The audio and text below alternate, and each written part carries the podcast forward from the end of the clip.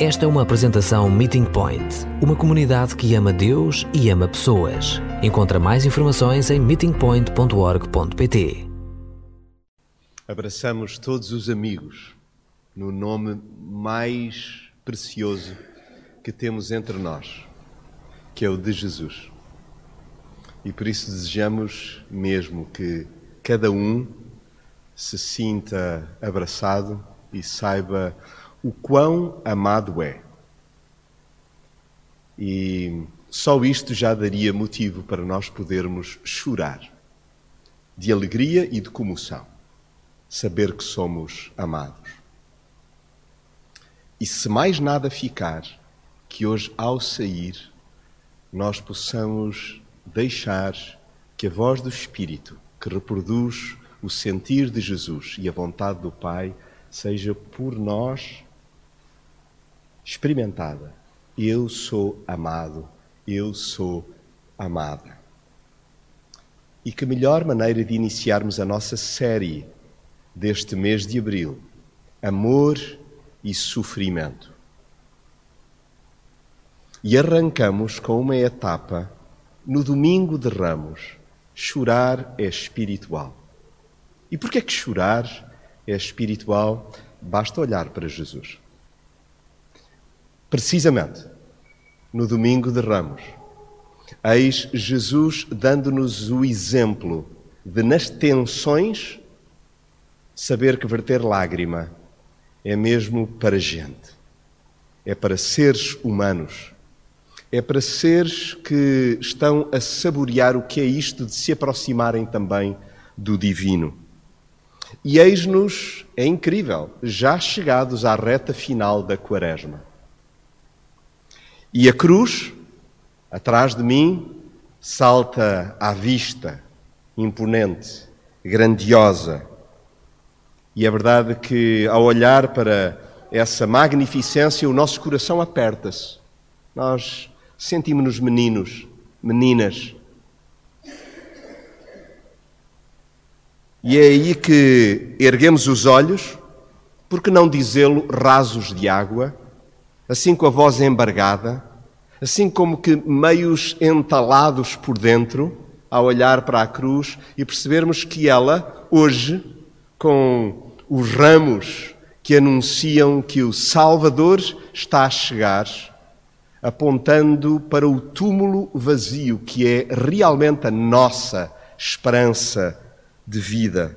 É lá que a nossa esperança está firmada sem que nós, por favor, sublime, sublimemos nem lágrimas, nem perguntas. As lágrimas urgem e as perguntas é muito importante que nós não as enxutemos, que nós permitamos que as perguntas possam vir à tona, possam vir ao de cima.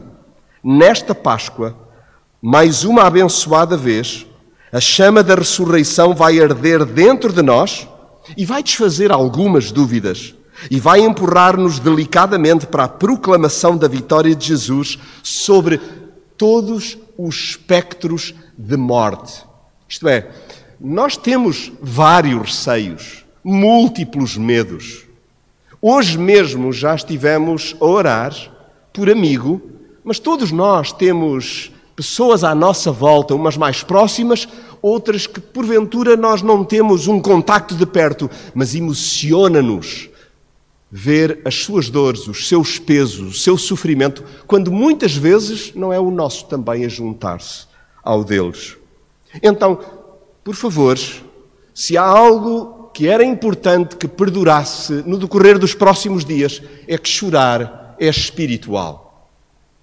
Por isso, ao invés de travarmos o nosso choro e o daqueles que estão à nossa volta, vamos tão somente é dar oportunidade a que o choro possa ocorrer e a pessoa se saiba protegida, acolhida, não julgada, não cobrada. Chorar não é só para meninas, como é habitual escutarmos por aí. Nem sequer chorar é apenas para os mais fracos. Oh, homem, tu não chores, que isso não é para guerreiros. O choro, efetivamente, deseja-se, é para todos. As lágrimas rolam de corações vulneráveis e de corações empáticos, que não escamoteiam, que não fingem que amar dói.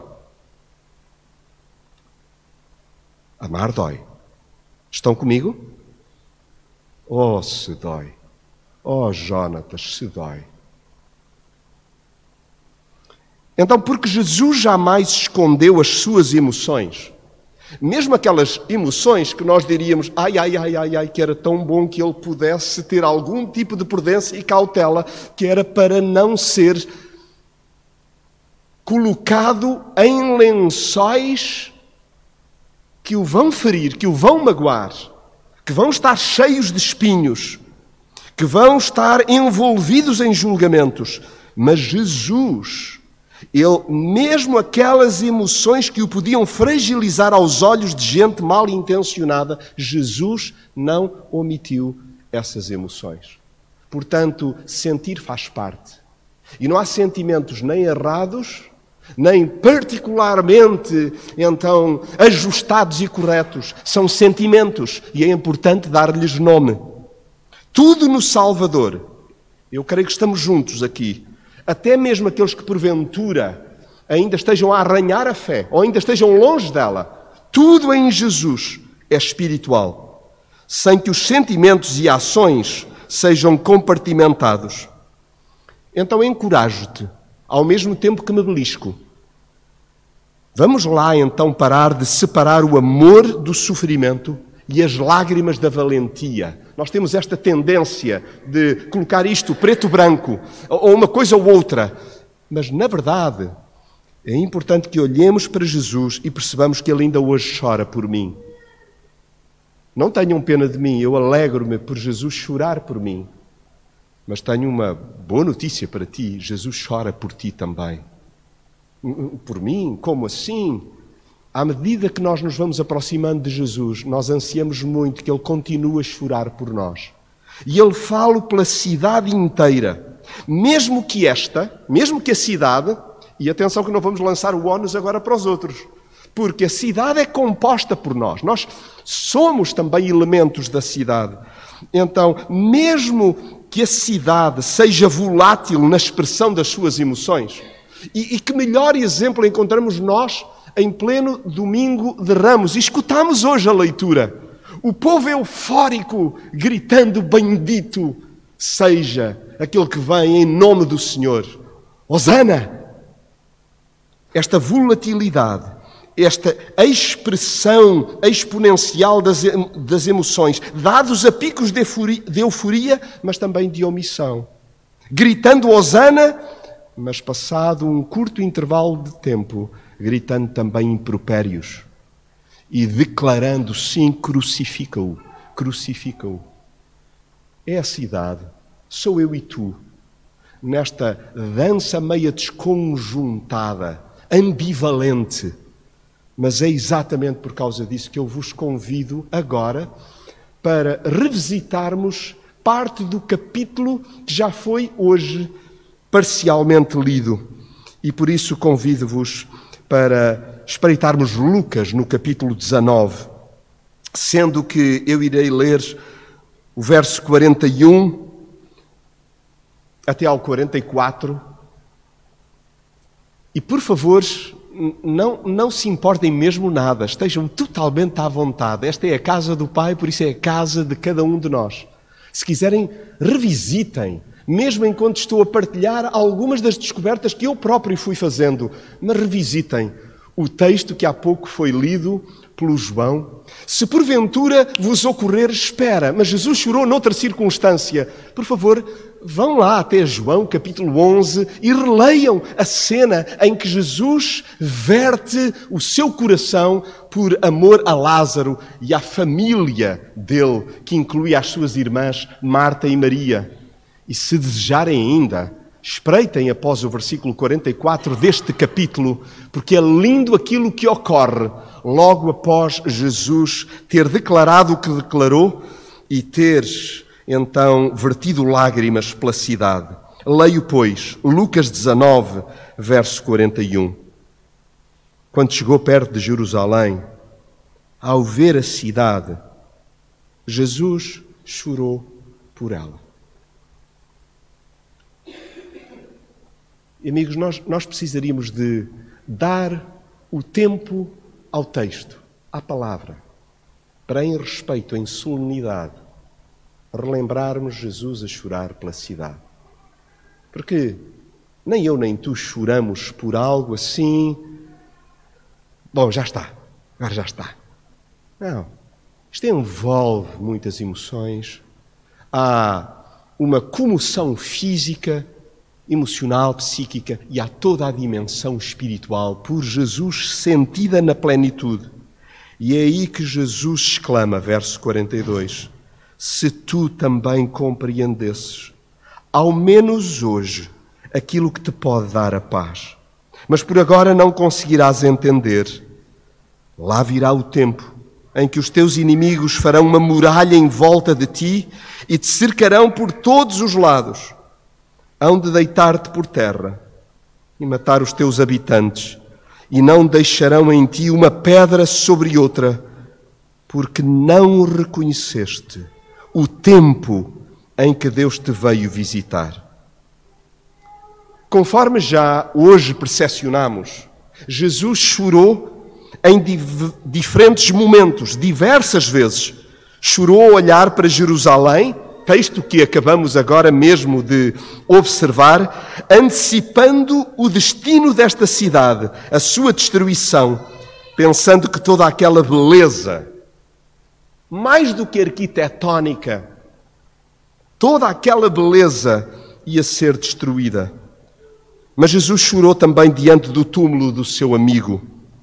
Ao ver Lázaro morto, Jesus chorou e os que estavam à volta dele diziam: Vede como ele o amava, porque está aqui num pranto pelo seu amigo. Faz-me bem a mim, presumo que te faça bem a ti também. Saber que Jesus sabe o quanto dói amar, mais do que ninguém. Por isso, Ele sabe a dimensão das minhas e das tuas perdas. E quem dera, recordando só aquilo que é narrado em João no capítulo 11, quem dera que eu e tu tenhamos assim uns laivos de lucidez para, tal como Marta e Maria, irmos a correr em direção a Jesus. Em vez de nos verem a andar a chorar pelos cantos ou a desfazer aos pedacinhos em lugares de dor crónica, que nos encontrem aos pés de Jesus.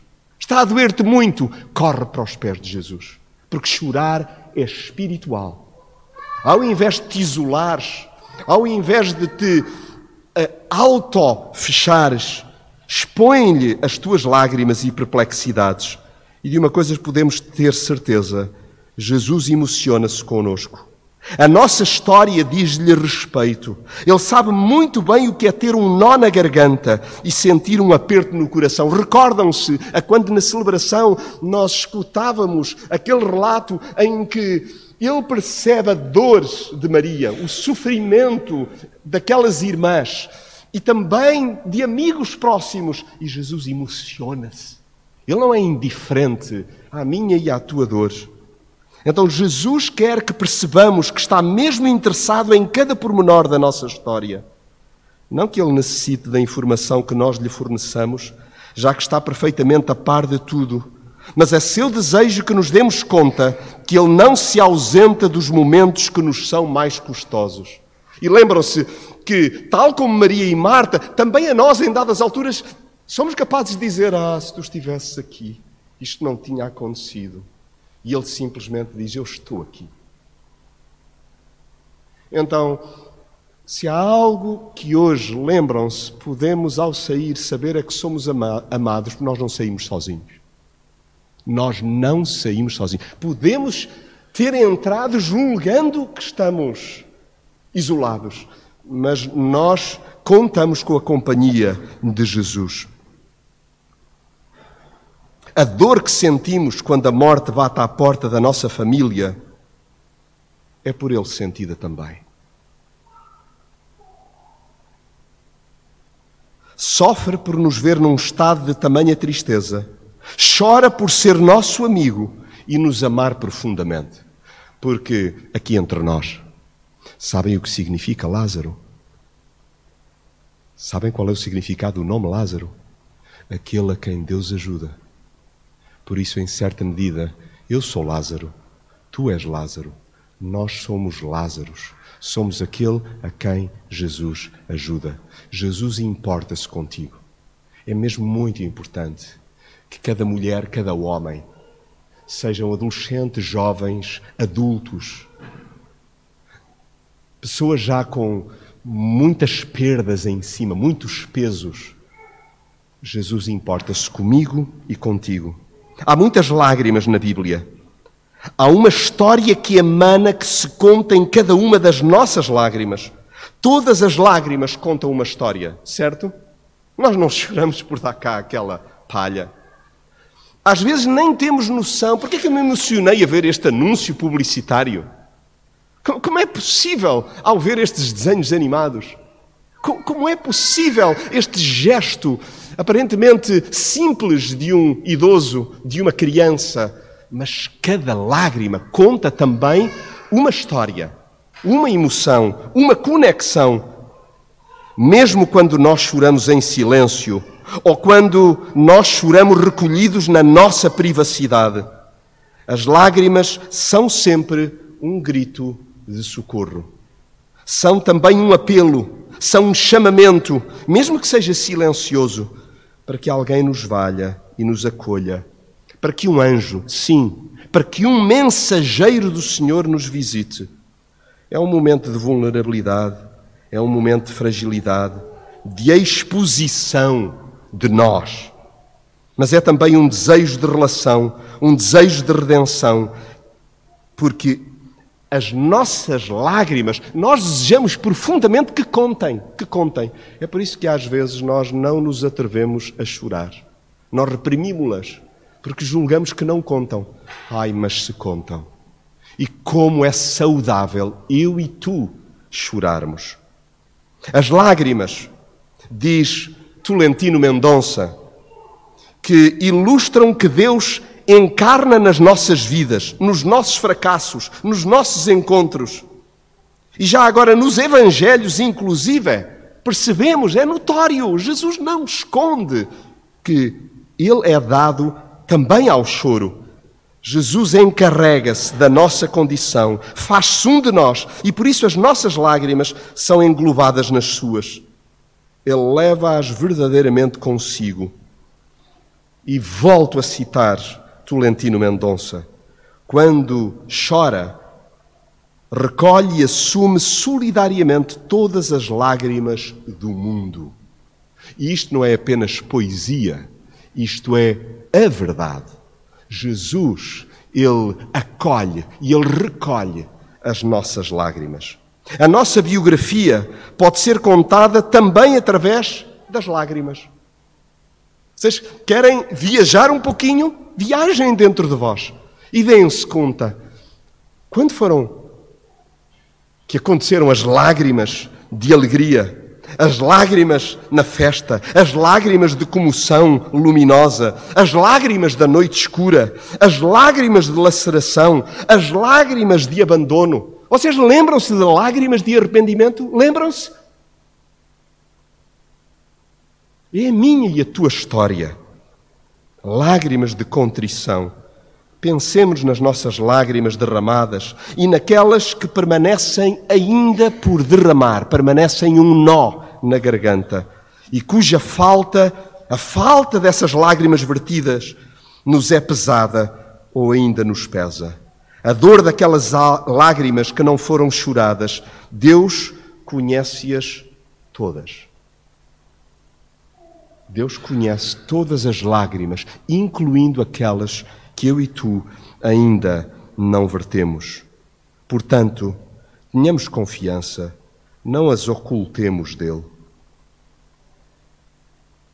Gostava que, ao voltarmos lá ao texto, em Lucas 19, do verso 41 ao 44, que nós pudéssemos dar-nos conta que Jesus deseja ardentemente fazer morada em nós, acampar para sempre na mente e no coração de cada pessoa, Ele ama profundamente todas as vidas quando chora, lamenta o estado da cidade, o meu e o teu. Ele olha para cada um de nós de forma embevecida, emociona-se quando nos vê a andar de forma errática. Oh, meu filho Jonas, para onde vais tu? Oh, minha filha, o que estás a escolher? Oh, meus filhotes, o que andais a consumir? Por onde viajam os vossos pensamentos? Onde assentam as, os vossos propósitos? Jesus, de facto, ele comove-se quando nós andamos erraticamente. Chora literalmente por nos saber num corrupio de ativismo sem nexo, dando cabeçadas a torto e a direito, pois ainda não temos fisgado aquilo que nos pode dar a paz. E não é que nós todos andamos por aí em busca de paz. O que mais desejamos nós do que paz? Paz na abundância, paz na escassez, paz na saúde, paz na falta dela. O que é que nós temos de mais precioso do que isto? Paz. E onde encontramos a paz? Jesus, ele chora quando nós percebemos que a paz pode encontrar-se em todos os lugares, menos nele. Jesus chora, porque a paz é Ele mesmo. A sua alta perspectiva permite-lhe saber de antemão o que vai ocorrer a cada um lá à frente. Quem dera que nós despertemos da cegueira e da letargia espirituais que nos estão a muralhar que nos estão a impedir de perceber que a única segurança que existe é nós deixarmos que Jesus chore por nós, nós chorarmos a nossa própria dor, chorarmos e comovermos com a dor do outro e aí encontrarmos paz. Entretemos-nos com tanta coisa sem dar conta do buraco em que nos enfiamos. Estamos encurralados e não nos apercebemos. Ele bem tenta virar-nos para o Pai, mas nunca, Jesus nunca nos obrigará a tal. Nunca nos obrigará. Sempre deixará a nossa consideração se o desejamos ter como a nossa cerca, ou se preferimos que seja o mal a cercar-nos. Espera-se, para nosso próprio bem, o meu e o teu, que integremos a mega minoria dos que reconheceram a tempo que Deus nos veio visitar. Deus veio visitar-nos e veio visitar-nos em Jesus. Um Jesus vulnerável, um Jesus salvador, porque é conhecedor dos meus e dos teus sofrimentos e por isso nos pode resgatar deles. Então celebremos este Salvador que se emociona, que nos emociona, que nos transtorna, que nos comove, que nos resgata, que nos ergue, que nos restaura. É Ele. Bendito aquele que vem em nome do Senhor. E não vem em força. Não vem de forma cruel, rude, violenta, poderosa. Vem como aquele sentado num jumento com inteira dignidade, proclamando então que há salvação para todo aquele que nele crê. Que este seja um tempo de comoção. E por isso sugiro que guardemos instantes agora, no silêncio do nosso coração, no mais profundo de nós, que nós possamos dizer: Senhor Jesus, dá-me lágrimas, umedece-me o olhar e a alma. E eu desejo que as lágrimas sejam de contrição, de arrependimento. Por mim, primeiramente. Mas também por aquilo que eu ainda não chorei, Senhor, por favor, vem em meu socorro. Resgata-me, salva-me, transforma-me. Ficamos em oração individual, silenciosa, por uns instantes, antes de afirmarmos de forma cantada a nossa inteira confiança em Cristo, o nosso Salvador, e depois podermos participar da sua, da sua mesa.